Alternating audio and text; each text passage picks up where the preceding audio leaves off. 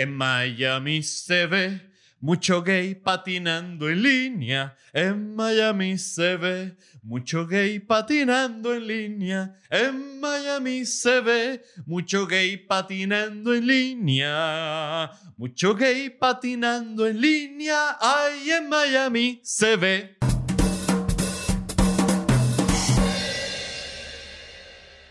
¿Qué les pareció? Es una gaita que estoy, una gaita navideña que estoy trabajando para, bueno, para lanzarla las navidades de este año, del 2021. Eh, está basada en Miami y en la cantidad de gays con patines en línea que se ven en la calle. Entonces, eh, la canción solo dice eso, no, no tiene otra línea, es como las canciones de Daft Punk. Harder, better, faster, stronger. Tiene solo en Miami se ve mucho gay patinando en línea. En Miami se ve mucho gay patinando en línea. En Miami se ve mucho gay patinando en línea. Mucho gay patinando en línea.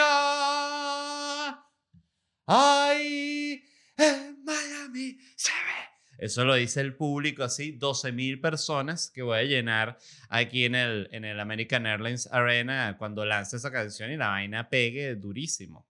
Este, colaboraciones con Bad Bunny, con Tony Bennett, que anunciaron que tiene Alzheimer. Esta la puede cantar. Eh, este, bueno, cualquier cantidad de proyectos me estoy imaginando con esta canción y quería compartirla con ustedes en este episodio 81 de Bla, Bla, Bla. Bienvenidos. Muchísimas gracias a todos los que están escuchando, los amo, siempre se los digo.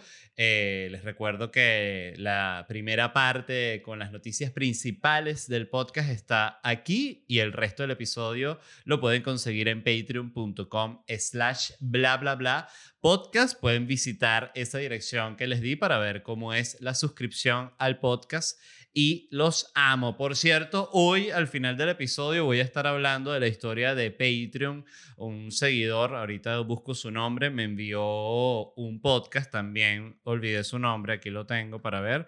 Es How, We, How, How I Built This. Es un podcast de NPR y entrevistaron a Jack Conte y Sam Jam, que son los creadores de, de Patreon y la verdad estuvo muy interesante el cómo cuentan la historia de ellos, que por cierto, uno de ellos es el fundador de esta banda que se llama Plum, Plum, Plumplabusa. Eh, ya va, ya les voy a decir exactamente cómo se llama la banda.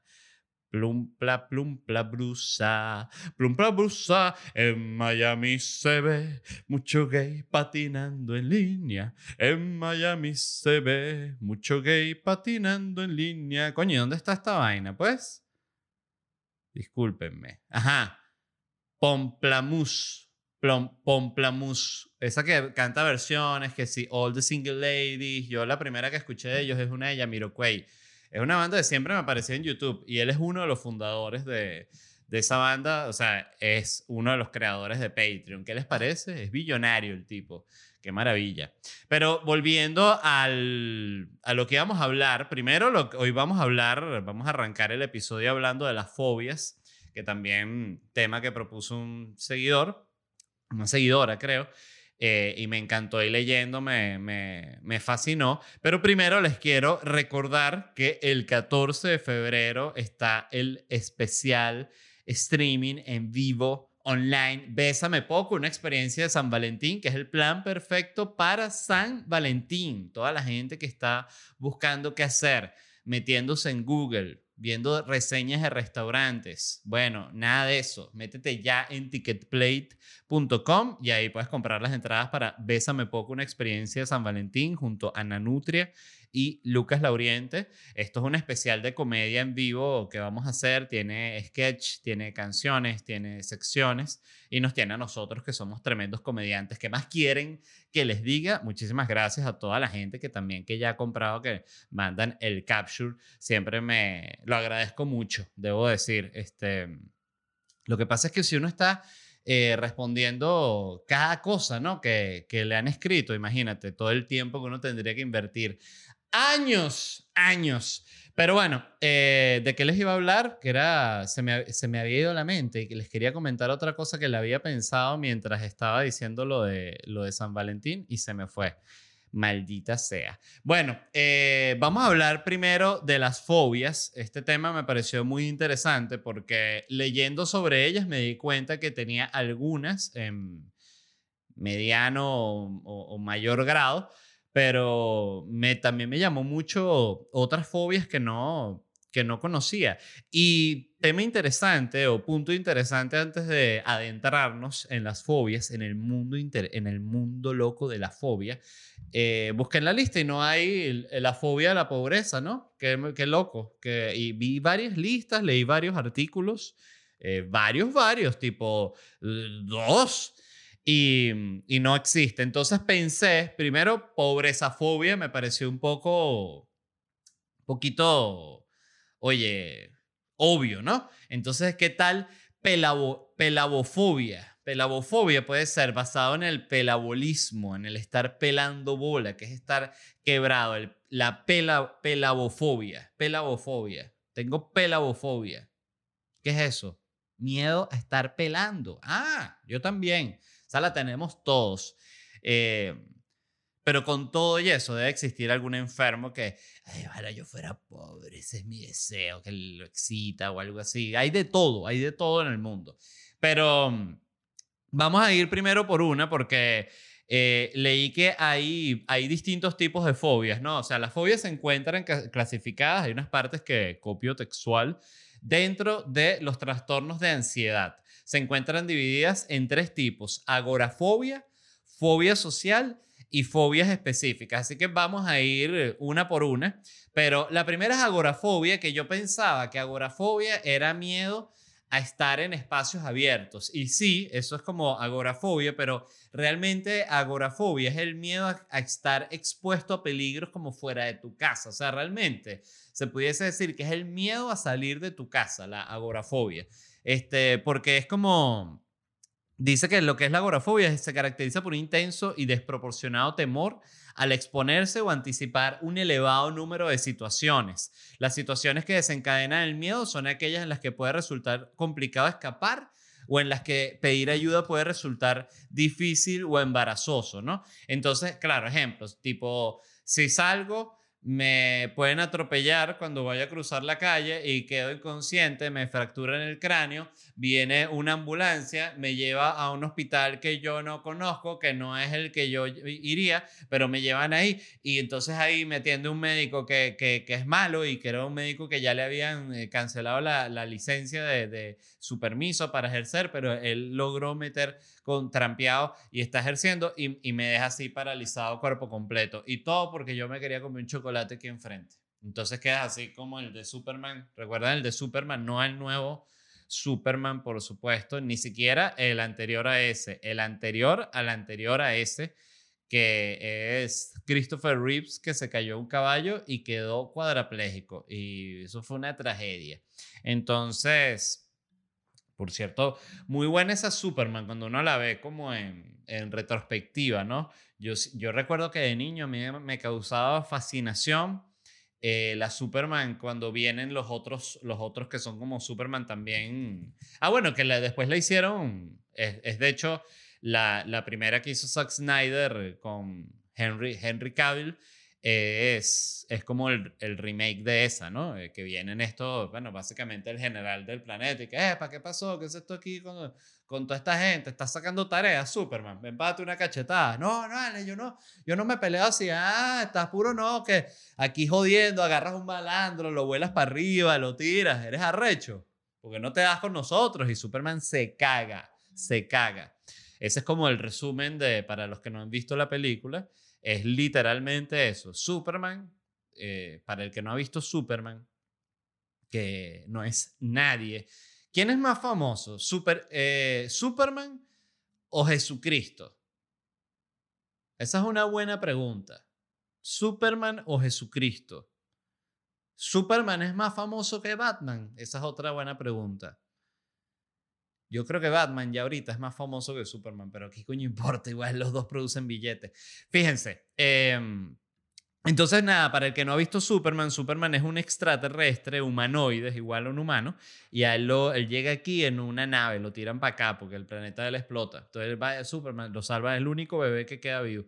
Y llega, lo agarran unos campesinos, y de repente un día el bebé que sí, y vuelve mierda una viga de, de, de hierro que hay como en un granero, y esa gente se pega tremendo susto. Y dicen, este bebé eh, es un bebé, súper bebé, dicen ellos, ¿no? Y, mm, y, entonces, porque nunca te muestran esa parte de lo que fue la crianza de Superman bebé. Siempre te muestran que llega, ellos lo sacan y que, ay, qué bonito el bebé, y ya después Superman tiene 18 años. Eso no fue así. Superman, hay una época, hay un, todos unos años que Superman es bebé y es un problema, es un problema. Este, ah, bueno, eso lo, lo representa genial ¿cómo se llama la comiquita? Los Increíbles. Qué brutal, Los Increíbles me fascinó. Eh, y la arquitectura, como la dibujan en Los Increíbles. El punto es que Superman, me he desviado muchísimo, pero ya vamos a volver al tema de las fobias. Superman es el carajo más arrecho del planeta y se la pasa sacando tarea. O sea, él jode a todo el mundo, es más arrecho que todo el mundo. Tú no lo puedes joder. Si le tiras un misil, no le hace nada. Le tiras una granada, no le haces nada. Un tanque le dobla el cañón. O sea, un desastre. Entonces, claro, llega esta gente que él nota, él, apenas lo ve, él sabe, porque él ve que llegan volando. Él dice: aquí no vuela nadie, solo yo. ¿Quién es esta gente? Ah, eran del planeta de él y se caga. Entonces, vean, recomendadísima. La pueden conseguir en, no sé, Netflix seguramente. Entonces, eh, otro ejemplo, ¿no? De fobia, de agorafobia. Voy, si voy al banco, justo cuando yo esté en el banco, llegan unos malandros, ¿no? Me ponen un revólver en la cabeza, situación de secuestro, llega la policía, matan a todos los otros rehenes, los matan así, una vieja, ¡ah! muere. Y quedó solo yo vivo una situación. El policía es un policía que, que, estaba también retirado, regresa por esta misión y él en su momento de confianza eh, dice, no, eh, yo no voy a seguir tus órdenes, le dice el secuestrador, ¿no? Y, y yo estoy así con el arma y le digo, por favor, sigue las órdenes del que me están apuntando con el revólver en la cabeza. Y él dice, no voy a seguir las órdenes hoy yo soy la ley. Y dispara así a la cabeza del malandro y me pegas a mí en la cabeza del bicho. ¡Ah! No, falla el tiro. Entonces eso también puede ser un posible escenario dentro de la agorafobia. Eh, luego, este, debo decir que yo sufro también un poquito de agorafobia. A mí me gusta mucho estar en mi casa. Eh, no me gusta salir. Salgo poco, cada vez más. Eh, o sea, cada vez menos, quise decir. De hecho, si viviera ya en una casa que si con un jardín grande y algo así, creo que ya sería ya preocupante que no saldría nunca. Todavía mis ganas de vivir superan a las de quedarme en mi casa, por suerte, entonces todavía de repente salgo a cenar o a tomar algo con unos amigos, pero... Qué divino el café cuando está caliente. Yo repito, los puedo tomar frío también, pero cuando está caliente es una gloria. Definición, eh, la segunda es la fobia social, ¿no? Que es el, otro tipo de, de, ¿cómo es que es? Separación, tal.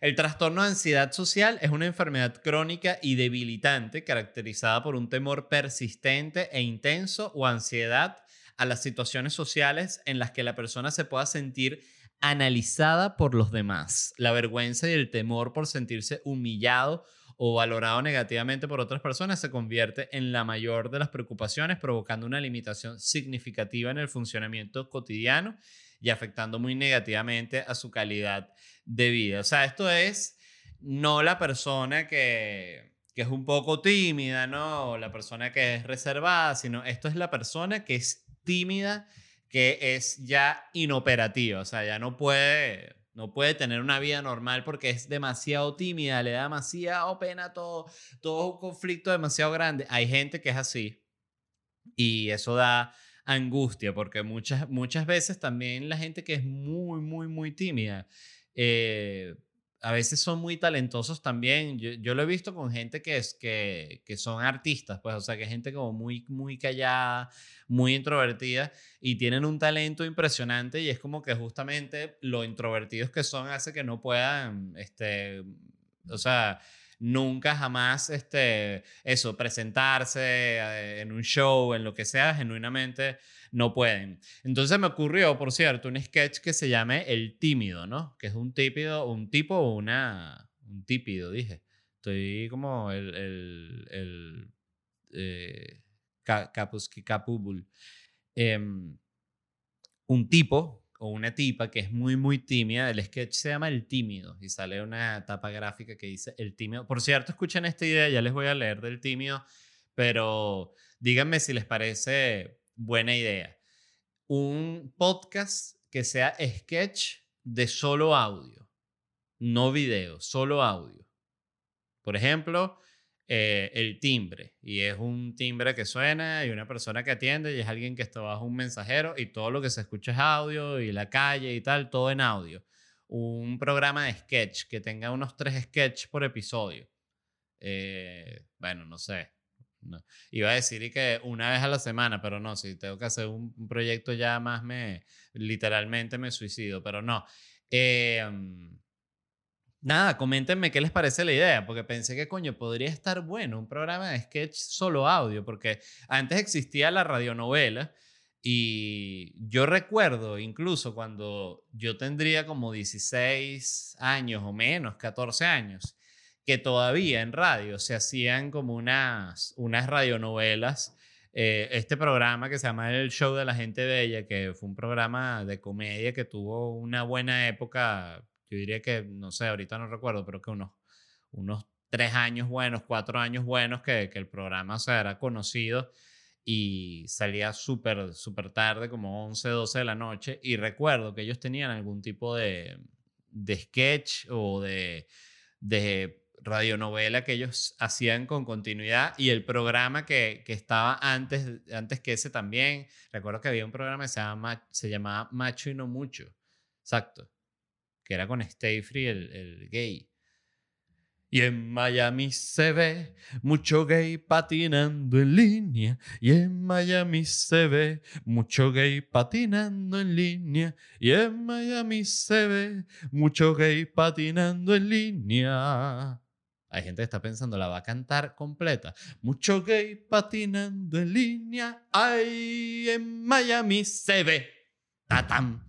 Eh, entonces el tímido, ¿no? Es este sketch que, que llega el tipo y está como, simplemente está como una zapatería y él señala así como un zapato que le gusta y se acerca al vendedor y dice, ah, ¿le gusta ese? ¿En qué talla? Y el tímido... Y el tipo, ¿en qué talla lo va a querer? En...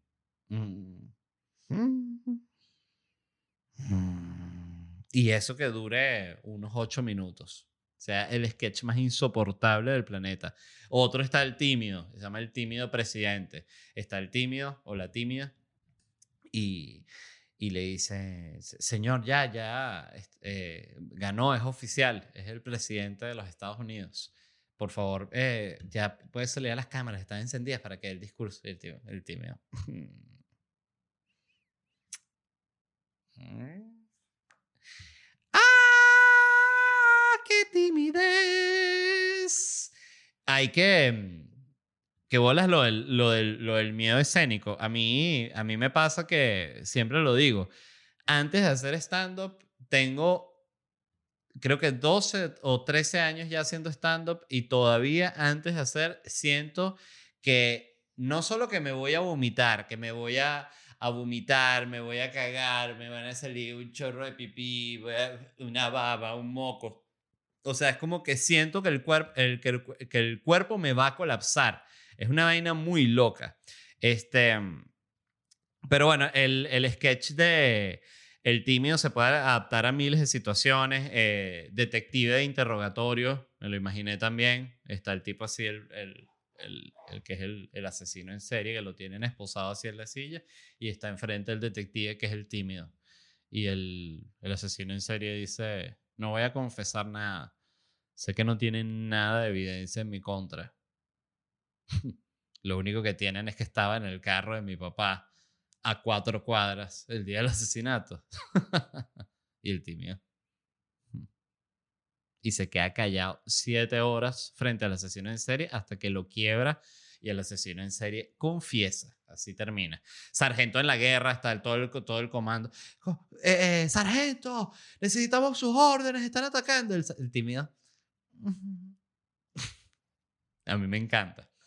Eh, pero bueno, el tímido, una vez más, lo que tiene es fobia social, que me parece interesante cómo, cómo ha cambiado el lenguaje, ¿no? Porque antes se decía, él es tímido. O sea, de nuevo, él, es tímido, un niño o un adolescente que era tímido, dice, ay, lo que él es tímido. Ahorita dice, no, él tiene fobia social. Antes con lo de la timidez era más bien, coño, objeto de chalequeo. O sea, si, si tú eras tímido, te ladillaban que jode en el colegio y en cualquier lugar. Y me imagino que todavía. Yo lo tuiteé el otro día que no entiendo cómo, cómo estarán haciendo o cómo serán las situaciones de bully ahorita que todo es online. Porque, y, claro que existe el, el, el, bully online, tipo comentarios, eh, fastidiar, el, el acoso, me, mensaje directo, todo esto, pero ya no existe el bully que te parte a coñazos. Y me pareció algo interesante y dije, bueno, dentro de todo, seguramente el bully que te parte a coñazos ahorita está escribiendo odio duro en internet porque ya no puede desahogar eh, a coñazos, eh, pero siempre me pregunto, ¿qué pasarán con esos nuevos como, esos nuevos órdenes sociales que va como cambiando todo con los tiempos? Es, no sé, es muy extraño. Pero el, aquí va yo. Ah, que dices, ah, situaciones temidas eh, en el trastorno de ansiedad social son interacciones sociales, conversar con desconocidos, ser observado, por ejemplo, comer en un restaurante, imagínate, y actuar delante de otras personas, como hablar en público o cantar en un karaoke. Bueno, cantar en un karaoke le debería dar vergüenza a cualquier persona en el mundo eh, hasta que desaparezca la humanidad como concepto. Yo el karaoke es una cosa que de verdad no la entiendo, este, y debo decir que he ido a karaoke este, en distintos momentos de mi vida, yo diría que incluso como con seis años o siete años de separación entre cada uno, he ido a un evento de karaoke al que me han invitado y siempre me ha parecido una cagada siempre me parece un show deplorable, o sea, no, no lo entiendo. Y no entiendo cómo la gente lo disfruta, pero son de esas cosas donde, ¿sabes? Cuando tú dices, bueno, eso no es para mí, como, no sé, este... El tenis, iba a decir, o sea, el tenis, cantidad de gente me ha dicho, es arrechísimo y no sé qué y tal, yo lo veo y, o sea, no me genera nada, o sea, igual con el, con el karaoke, que por cierto, recuerdo una vez, eh, estaba saliendo este, con una caraja en México, con una, una mexicana, y me invitó a un, a un karaoke que iban a hacer de su oficina y que ven, y estás ahí ya un rato y, después nos vamos y tal. Y yo, bueno, o sea, pues dale, pues, y fui para el karaoke, ¿no? Y había un gordito, era una, ella trabajaba en una oficina y era un evento como de los empleados de la oficina eran la gran mayoría mujeres que me llamó la atención. Y había un gordito que cantó él todas las canciones y las que no cantó él las eligió y me, y me dio arrechera. O sea, y recuerdo yo le decía, ay, pero coño, este carajo no deja cantar a nadie. O sea, incluso lo dije, ¿sabes? Cuando ya lo dices alto, como para, ¿sabes? Como para levestar a las otras personas, oye, pero no deja tú empiezas primero, ¿sabes? Con la persona y después ya para que te escuchen los que te oye, pero me dejan cantar. O sea, cada vez que alguien iba a cantar, no, venía, no mames, que esta también la quiero cantar. Y cantaba otra y otra y otra. Y cantó él todas las canciones en todo el tiempo que yo estuve ahí, que fue casi todo el tiempo que, que, que duró la vaina. Eh, no lo olvido nunca, qué patán. Eh, pero bueno, pasando a otro punto, la timidez, eh, como les decía, antes era era, ahora se le dice fobia social. Y, y antes, de nuevo, se trataba con mucha, mucha, con mucha, eh, sí, con mucho chalequeo, mucha, se te jodía mucho si eras tímido. Fobias comunes. Yo debo decir que me considero que fui una persona bastante introvertida como hasta que empecé en la comedia. O sea, siento que justamente ahí fue como que ya me, me hallé y conseguí como mi herramienta para, para expresarme. Pero siempre recuerdo, por ejemplo, cuando el primer día en la universidad, en arquitectura, que llegué y estaba afuera del aula, o sea, del, del, del salón donde iba a hacer la clase y llegué solo y era primer día de clase, obvio no conoces a nadie. Y me sorprendió que ya habían dos grupos. Y yo dije, pero esta gente en qué momento se conoció? O sea, e, ese es un ejemplo de cómo yo veo la interacción social. Me sorprendía mucho que gente sin conocerse ya estuviese hablando así, tú no sé qué, ah, claro, y no sé qué, y otros por allá así. Y yo dije, wow, qué locura, qué gente tan lanzada. Pero, pero bueno, después esas cosas cambian. Fobias comunes. Anoté las que, me, las que me llamaron más la atención. La primera, la aracnofobia, que debe ser de las más famosas. Bueno, es tan famosa que tiene una película eh, grabada, por cierto, en el Amazonas, en Venezuela. Que eso recuerdo cuando yo era un joven, un joven LED como de 14 años. Eh, estábamos muy orgullosos en Venezuela de la película Aracnofobia. Y digo de 14 años porque fue cuando la empezaron a pasar en la televisión, porque la película realmente es como del 77. Mentira, debe ser del 80 y algo. Vamos a buscar de qué año es Aracnofobia. Aracnofobia película. Es del 90, Aracnofobia, exactamente. Exactamente. Eh, las arañas a mí me gustan, me parece que son cool pero lejos con las arañas, no las quiero tocar. De hecho, me parece rara esa gente que se la pasa con una araña encima, así que sí, una araña aquí, se la ponen en la cabeza, te la ponen en la mesa, o sea, no me gusta. Eh, por cierto, me parece injusto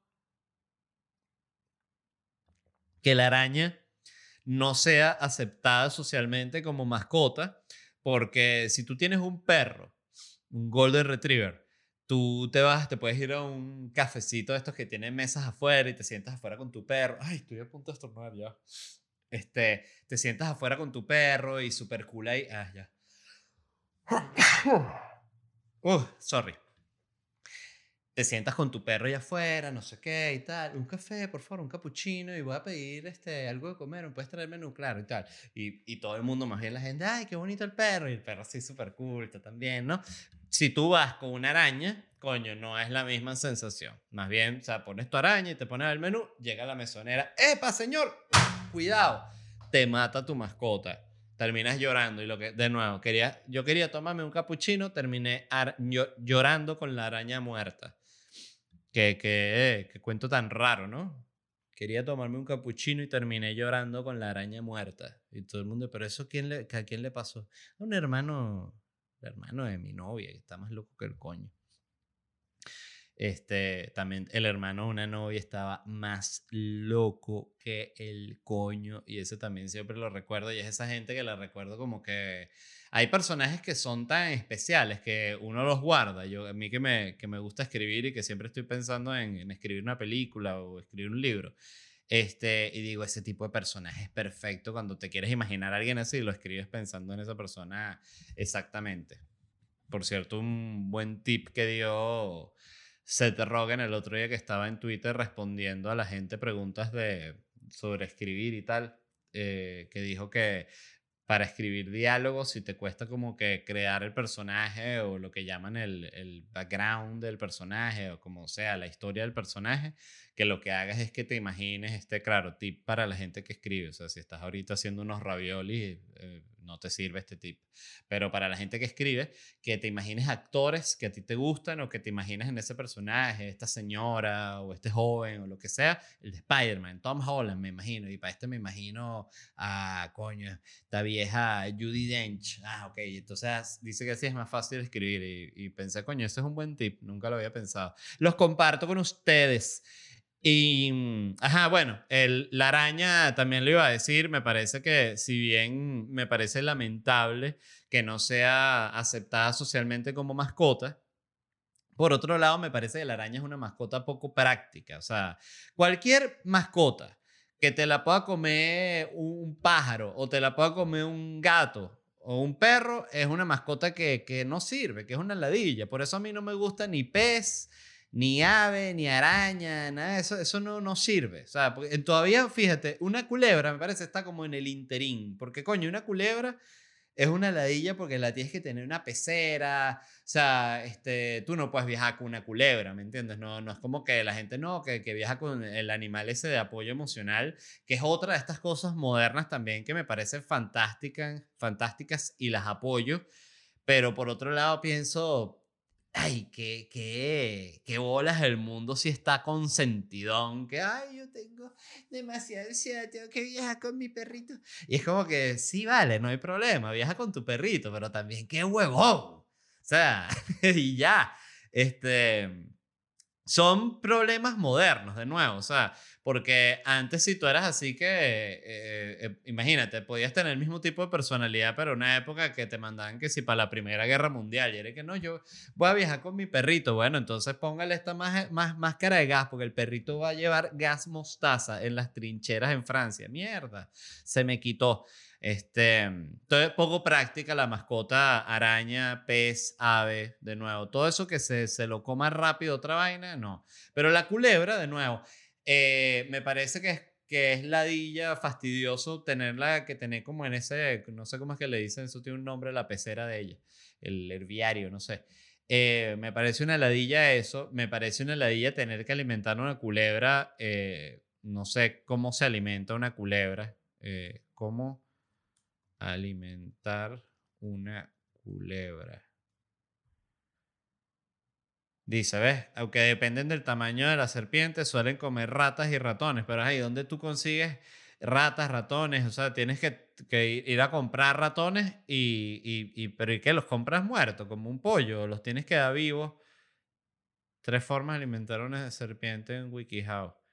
Elegir comida adecuada. Compra ratones o ratas. En su mayoría las serpientes en su estado salvaje comen ratones.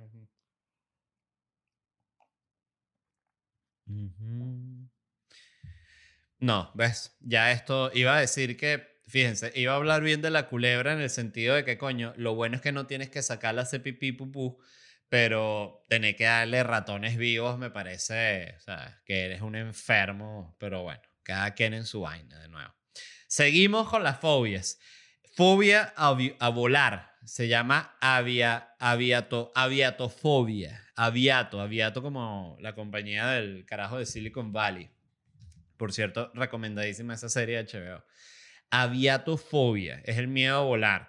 Eh, esta no la entiendo, pero no la tengo, pero la, la entiendo, la puedo comprender, porque me parece que el avión es un concepto que da miedo meterse en una caja presurizada que gracias a unas turbinas va para el aire.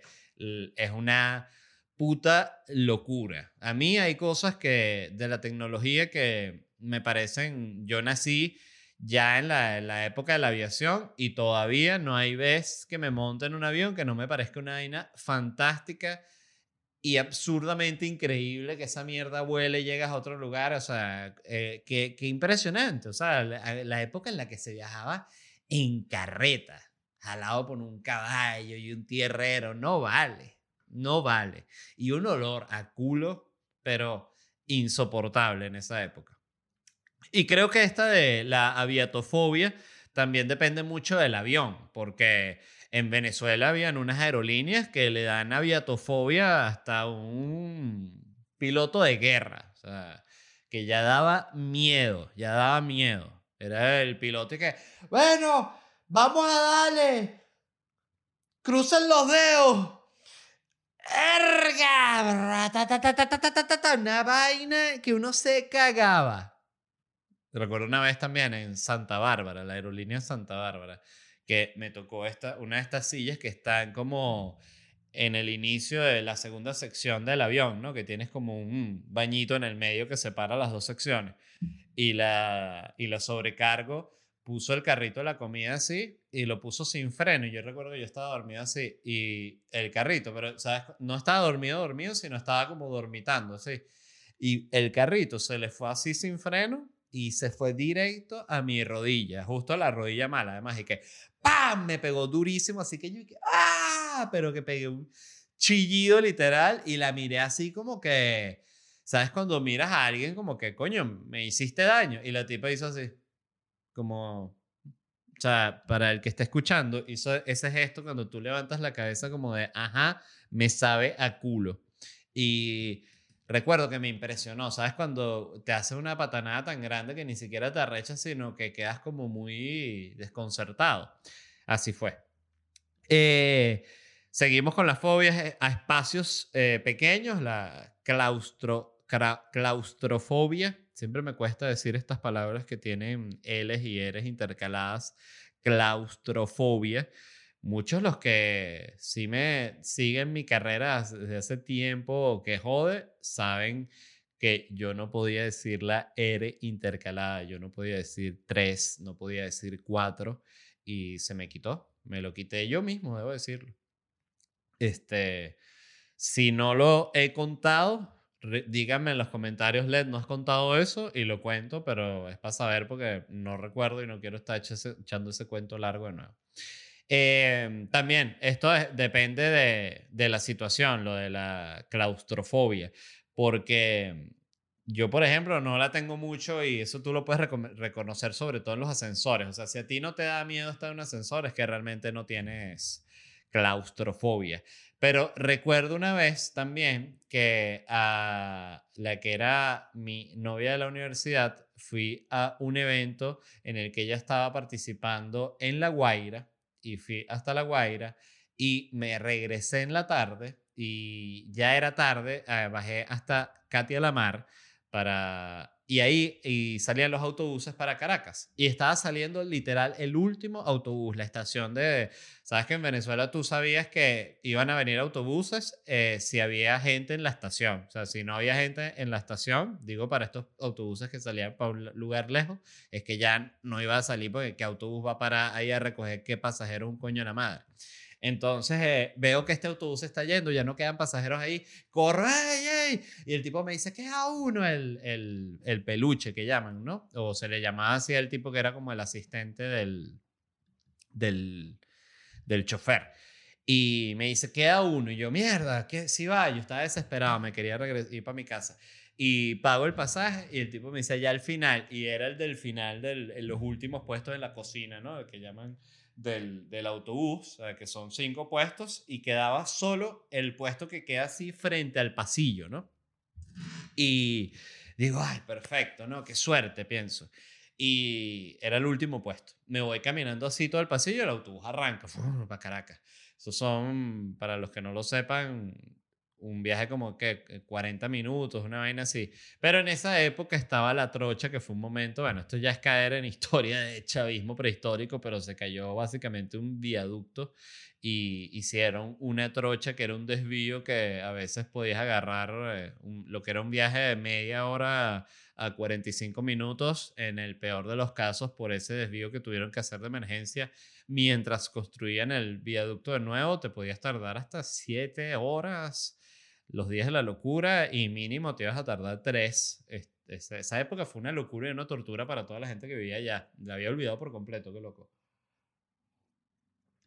Y el punto es que me voy contentísimo, ¿no? Por el medio del autobús hacia el final y estaba ya medio oscuro porque estaba anocheciendo y me siento, ¿no? En el puesto así, sin prestar atención a la gente, ¿no?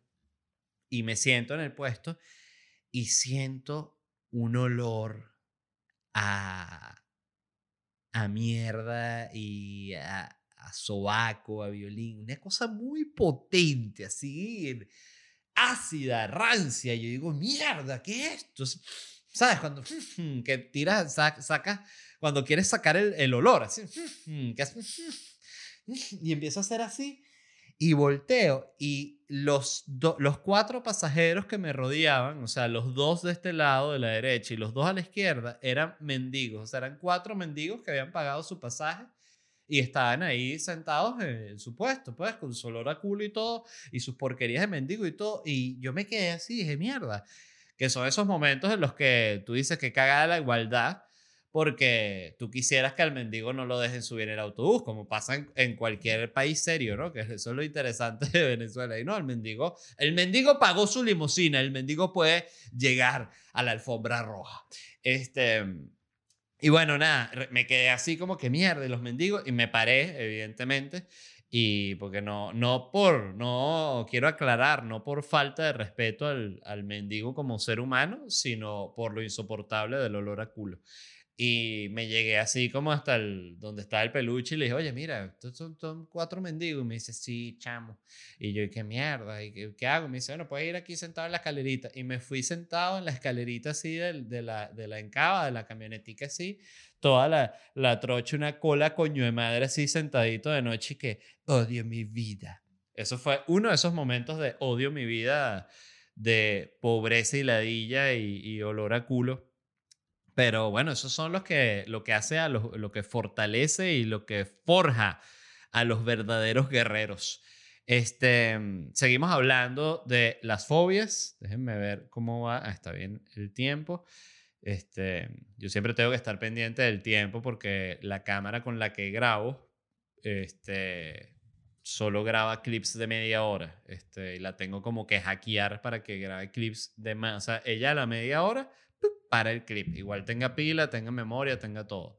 Este, entonces hay como que hackearla, pero cuando la compré, problemas de, de, de, de nuevo, de, que no te pasa nunca, pero como era nueva, este, y era un modelo nuevo, todavía no habían hecho como el, el codec, la vaina, no sé cómo se le dice, para que hackea la vaina para que la puedas, puedas grabar el clip ininterrumpido. En fin, para que sepan, porque siento que siempre cuando reviso el celular, siento que se ve como que estoy viendo un mensaje, algo así, y realmente lo que estoy es viendo el, el cronómetro que tengo en el, en el celular.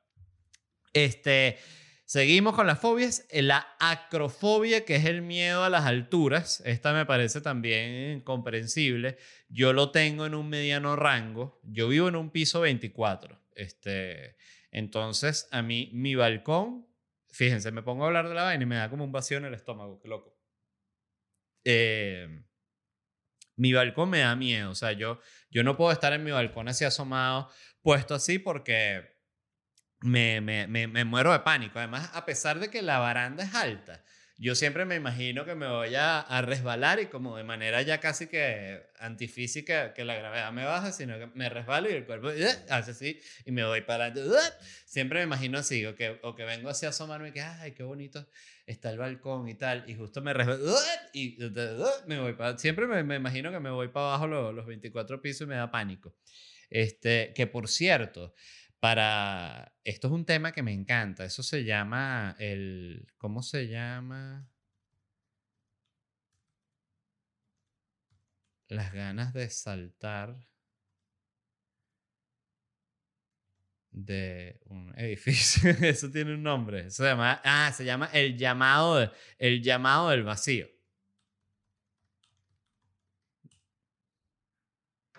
La llamada del vacío. La llamada del vacío dice, o porque es posible que hayas experimentado el deseo fugaz de saltar desde una cornisa. Entonces, estos de estos miedos se llama, en francés se llama l'appel, l'appel du vide. Vamos a ponerlo en el, en el traductor a ver cómo se, cómo, cómo se lee eso. L'appel du vide, pronunciación. La, la, la, la. ¿Cómo pronunciar l'appel du vide?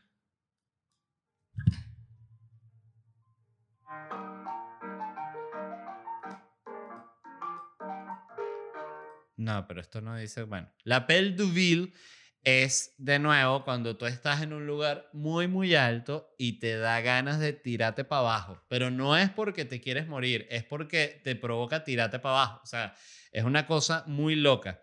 Y mira, em, la propia Wikipedia tiene una entrada bajo el título de ideación suicida para tratar de indagar este tipo de pensamientos, a veces suicida, a veces el final de sí mismo, un sentido muy diferente al de tratar de encontrar la muerte. Es posible que se trate de un fenómeno que le haya pasado a más personas de las que lo han admitido.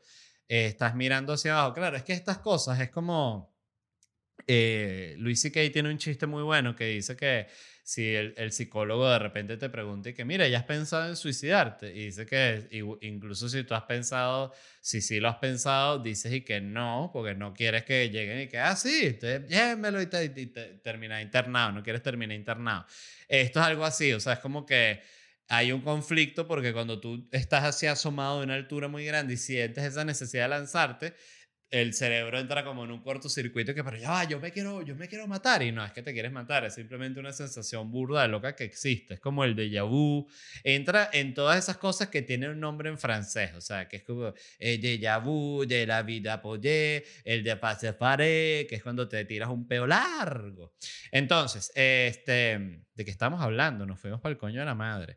Este, ah, el miedo a las alturas, pues, este, me pasa lo mismo, que es similar a lo que me pasa con el miedo a tropezarme y a, ir, a irme.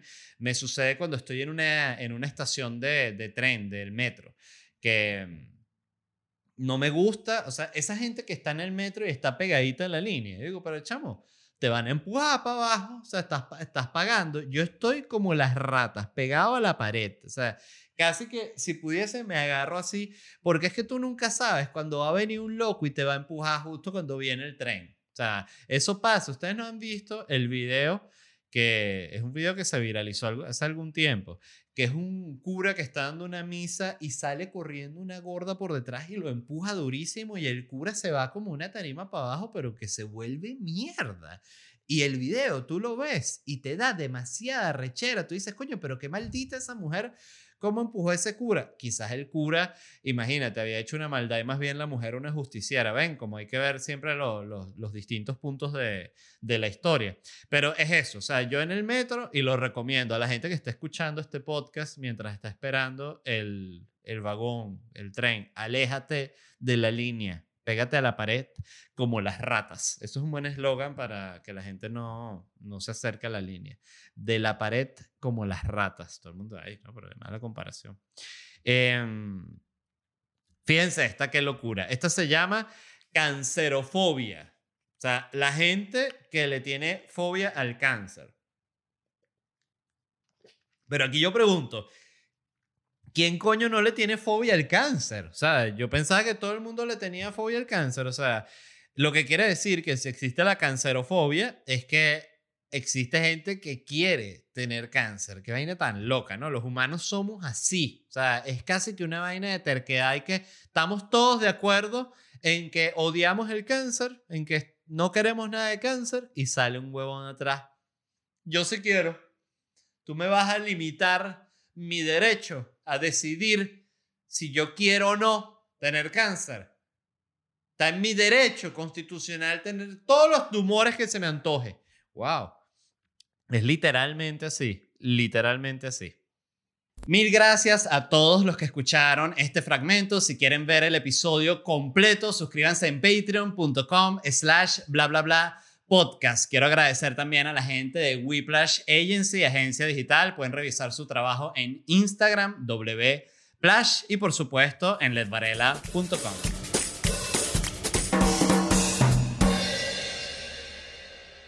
¿Estás listo para convertir tus mejores ideas en un negocio en línea exitoso? Te presentamos Shopify.